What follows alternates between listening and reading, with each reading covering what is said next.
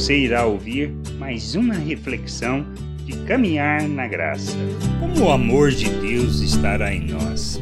Esse é um aspecto que a gente precisa pensar e refletir. É algo que depende de nós? Quanto depende?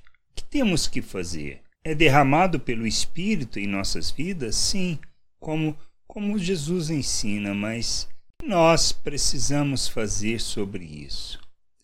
Como nós podemos, de fato, expressar e revelar este amor ao mundo? Jesus, orando sobre isso lá em João 17, do 24 ao 26, ele afirma: Pai, a minha vontade é que onde eu estou estejam também comigo os que me destes, para que vejam a minha glória que me conferistes, porque me amastes antes da fundação do mundo. Pai justo, o mundo não te conheceu eu, porém, te conheci e também estes compreenderam que tu me enviaste.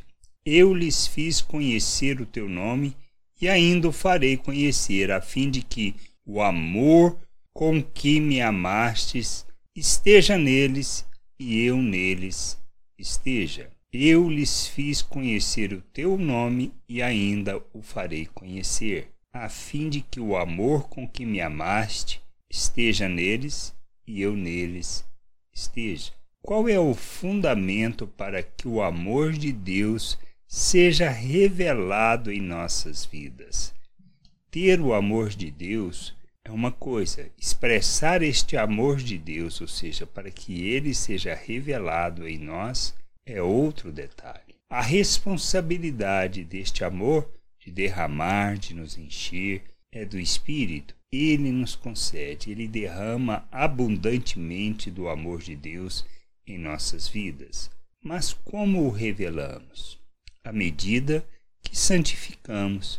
que significa o santificar de fato? É o despirmos da natureza humana e nos revestirmos de Cristo para expressarmos e revelarmos Cristo ao mundo. Temos que entender isso.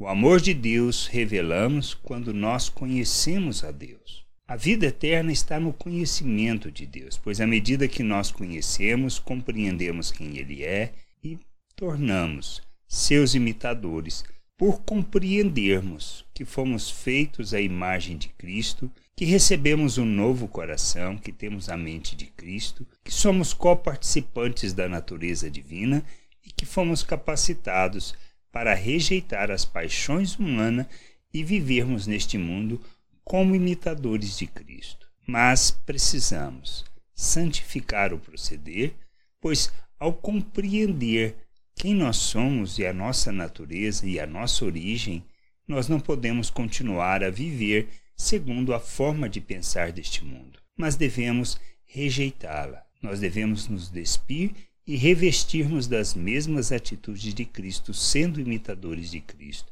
E quando imitamos a Cristo, revelamos o amor do Pai. É no conhecer, é no conhecer o Pai que nós faremos isso. Por isso, a jornada de crescimento, de buscar o conhecimento, o entendimento depende de nós, do compromisso com o Pai e com Sua vontade, pois quando nós nos comprometemos, nós nos empenhamos para buscar este conhecimento, esse entendimento e para vivermos na vontade de Deus. Não existe outra maneira. Não conhecemos ninguém, assim como não conhecemos a Deus, se não andarmos juntos. Se não buscarmos o conhecimento, se não compreendermos aquele a quem nós temos que nos relacionar. Deus derramou e se faz conhecer quando nós nos comprometemos com a sua vontade. Buscar o conhecimento do Pai é que nos levará nessa jornada de revelarmos o seu amor, pois entenderemos que estamos nele e que ele está em nós, assim como nós somos um uns com os outros para revelarmos Cristo, o Senhor, ao mundo, levando o conhecimento de Deus, apresentando Deus, o nosso Deus às pessoas e expressando Cristo, revelando a salvação do Pai, revelando o seu amor a todas as pessoas. Que a gente entenda, compreenda e que possamos buscar o conhecimento de nosso Deus. Graça e paz sobre a tua vida. Amém. não deixe de ouvir outras reflexões de caminhar na graça no agregador de podcast de sua preferência. Procure por Caminhar na Graça.